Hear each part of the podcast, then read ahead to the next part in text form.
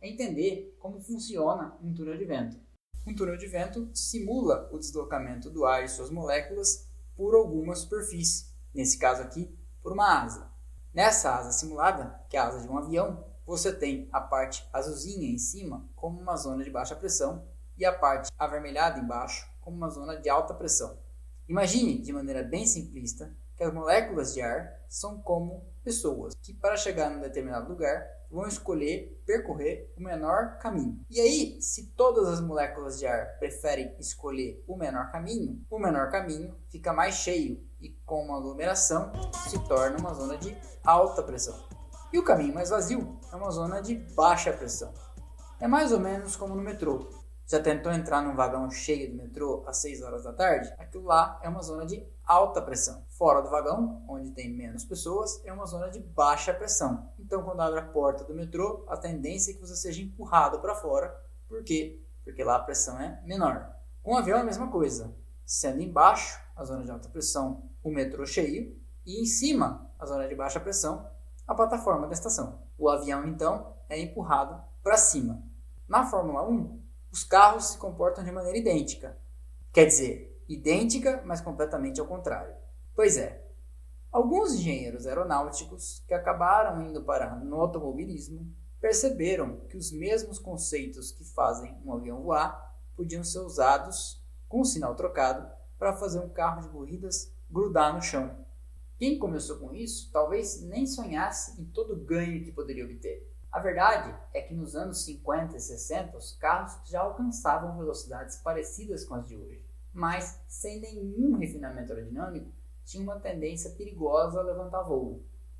Foi então que uma fabricante de carros de corrida americana chamada Chaparral, pertencente a um engenheiro chamado Jim Hall, desenvolveu ou tentou desenvolver uma maneira com que menos ar passasse embaixo dos carros para evitar que eles tivessem essa tendência a levantar voo. Lá na Europa, então, o Colin Chapman, engenheiro fundador da Lotus, percebeu que isso poderia ser levado mais adiante e começou a pensar então em instalar no modelo Lotus 49 em 1968 algumas microasas que poderiam ajudar ele a não só evitar com que os carros tivessem essa tendência a levantar voo, como usar o downforce para aumentar o grip ou a aderência fazer com que o pneu tivesse mais força aplicada sobre ele e o carro pudesse contornar melhor as curvas e tivesse melhor tração. Lá em 1950, os primeiros carros de Fórmula 1 não tinham nenhum refinamento aerodinâmico e a pouca coisa que eles sabiam de como fazer um carro de corrida ser mais rápido era diminuir a área frontal. Mas o que é diminuir a área frontal? Bom, com certeza, quando você era criança, você já abriu a janela do carro e colocou a mão para fora, certo? Pois bem, aquela força que empurra a sua mão para trás quando o carro está deslocando nessa direção é a mesma coisa que o ar aplicado a um carro de corrida. Quando você abre a mão assim, a área frontal da sua mão é muito maior do que se você fizesse assim.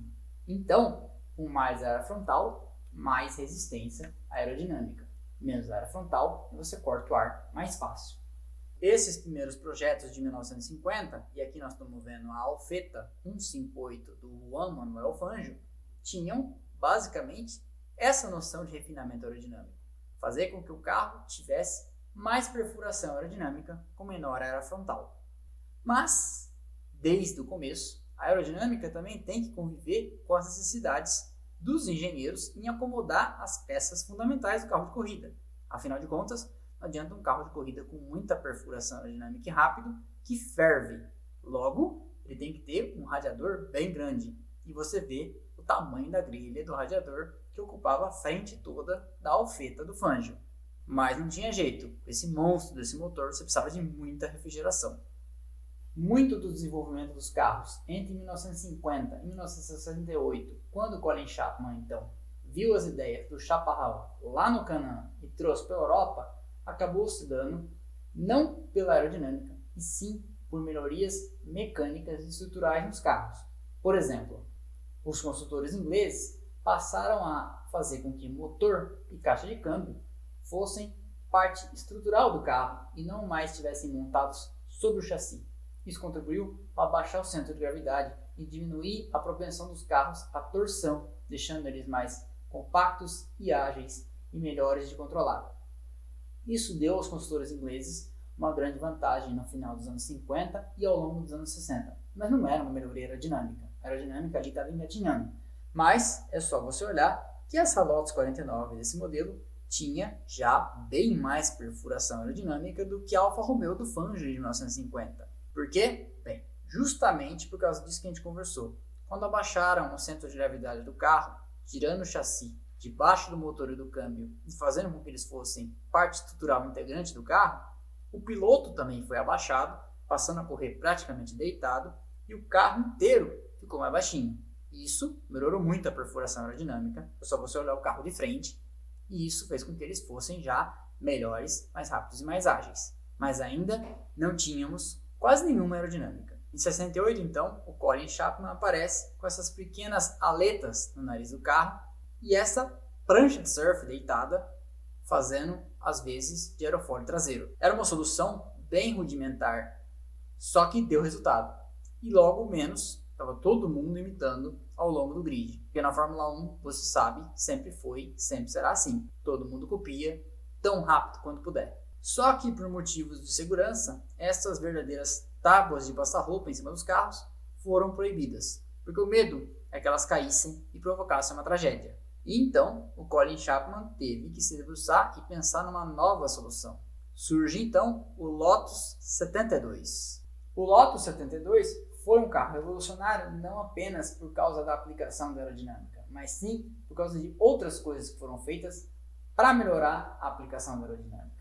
Até então, os radiadores eram montados na frente do carro. Então, o pessoal da Lotus teve a ideia de montar eles na lateral do carro, abrindo espaço assim para que a frente fosse o mais baixo possível.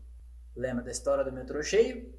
Pois é, passando mais ar por cima do carro por causa do nariz baixinho, você tornava a parte de cima do carro o metrô cheio, ou seja, que empurrava o carro para baixo. Esse carro ainda tinha um rudimentar airbox. O airbox é aquela tomada de ar que vai por cima do Santo Antônio, hoje em dia fica em cima da cabeça do piloto e é feita para soprar ar para admissão e refrigeração dos motores. O primeiro Lotus 72 depois deu origem ao Lotus 72 B, C, D, E e F. E ele foi usado por muito tempo. E esse é o Lotus 72, famoso do Emerson Fittipaldi na pintura John Player Special. Aqui dá para ver conceitos já mais refinados da asa dianteira. Ele segue tendo os side pods e o airbox por cima da cabeça do piloto é maior, aumentando aí o volume de ar que é soprado para dentro dos motores. Esse carro marcou época, ditou conceitos e pautou muito do que a Fórmula 1 fez até que ela de novo, a Lotus, com ele de novo, o Colin Chapman, tivessem mais uma sacada revolucionária. Surge então o Lotus 78 para disputar a temporada de 1977 e ele incorpora pela primeira vez os conceitos do efeito solo.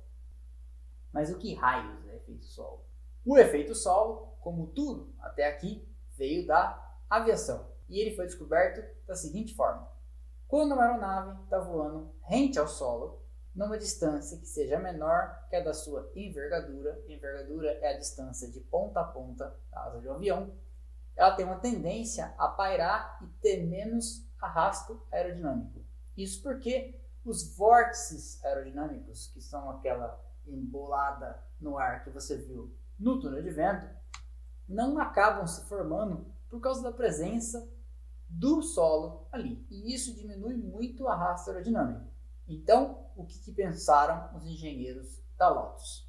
Se a gente conseguir simular esse efeito no nosso carro, só que ao contrário, a gente consegue reduzir em muito o arrasto aerodinâmico. Até o surgimento do Lotus 78, ninguém ligava muito para o assoalho dos carros de corrida. Só que de repente, aquilo que embaixo do carro, escondido e ninguém via, tornou-se muito importante, fundamental, até hoje, inclusive. O carro foi concebido de uma forma com que todo ele, e não apenas a asa dianteira e a asa traseira, funcionassem como uma asa. Só que de uma maneira incrivelmente inteligente, porque como você vê no modelo do túnel de vento, quanto mais você inclina a asa, mais downforce você gera, mas também gera mais arrasto. E o arrasto é como se você estivesse prendendo um paraquedas na traseira do carro. Com a lateral do carro trazendo dentro dela verdadeiras asas invertidas, também parecidas com os aerofólios, só que tendo o efeito solo, ou seja, uma zona de baixíssima pressão canalizada pelos túneis de Venturi e feita para grudar o carro, você não precisava aplicar mais graus nas asas para colar o carro no chão. Em 78, a Lotus surgiu com um aprimorado Lotus 79, que levava esse conceito ao extremo. E dali por diante, até 1982, a Fórmula 1 entrou numa febre de explorar ao extremo o efeito solo. Só que isso teve uma consequência. Os carros começaram a se tornar cada vez mais velozes e os circuitos não tinham acompanhado nos níveis de segurança. Em 83, a Fórmula 1 decide proibir o efeito solo, mas as equipes tinham ali carregado um aprendizado e então ele seguiria sendo explorado da maneira que desce, sem o uso das mini saias, dali por diante. Em 1989, com a proibição dos motores turbo, o John Barnard, então na Ferrari, tem uma ideia e acaba surgindo ali um conceito que seria aplicado também até hoje nos carros de corrida e que era revolucionário para a época. A ideia era, basicamente, se aproveitar do efeito solo, mas sem o uso da mini saia, que era proibida, fazendo com que essa traseira estreita aproveitasse o efeito coanda, eu já vou explicar o que é o efeito coanda, e direcionasse a maior quantidade de ar possível por cima do assoalho, gerando uma diferença de pressão. Essa diferença de pressão, lembra do exemplo do metrô cheio, empurrava o carro para baixo e aumentava a aderência. O efeito Coanda, descoberto por um engenheiro aeronáutico romeno de mesmo sobrenome, se traduz numa tendência de que todo fluido em movimento tende a aderir a uma superfície, mesmo que para isso ele tenha que mudar de direção. Quer ver o fenômeno, o efeito Coanda, em ação? É muito simples. A próxima vez que você for tomar suco, e eu tenho certeza que você já aprendeu, quando você for virar a jarra, tome cuidado, porque se você não virar de uma vez, o suco escorre pela borda da jarra e molha a toalha de mesa da sua mãe. Ou seja, em vez de descer em direção ao copo, reto, ele muda de direção e desce, beirando a borda da jarra. Ou, se você quiser um exemplo menos trágico, porque vai gerar menos sujeira, quando estiver tomando banho, observe que a água escorre pelo seu braço quando cai o chuveiro em cima de você. Isso também é o efeito ou fenômeno de Coanda. E ele é usado, então, na Fórmula 1 exaustivamente. Para tentar maximizar o efeito Coanda, as equipes incessantemente tentam fazer a caixa de câmbio cada vez menor e o motor cada vez mais estreito e mais slim, vamos dizer assim, para que mais ar possa passar por cima do assoalho e gerar aí esse diferencial de pressão, transformando toda a superfície do assoalho numa grande asa. Esses três acabam sendo os três pulos do gato aerodinâmicos que acabaram marcando a história da Fórmula 1. A diferença de pressão, o efeito solo e o efeito Coanda. Todos esses conceitos seguem sendo aplicados até hoje na construção dos carros atuais. Então, se você olhar a Mercedes do Hamilton do ano passado, você vai perceber que a redução da era frontal, o uso das asas com diferencial de pressão, o uso do assoalho com efeito solo, a exploração do efeito Coanda, tentando direcionar a maior quantidade de ar possível por cima do assoalho, tudo isso está presente nos carros. Esse foi o terceiro episódio do Splash Go no YouTube, com algumas noções básicas sobre aerodinâmica, porque afinal de contas nós vamos conversar muito ainda sobre carros de corrida, e eu espero que vocês tenham gostado. Na semana que vem tem mais, deixe o like e ative o sininho para receber as notificações, e se você não segue ainda, siga no Instagram, arroba e eu te vejo aqui no próximo vídeo.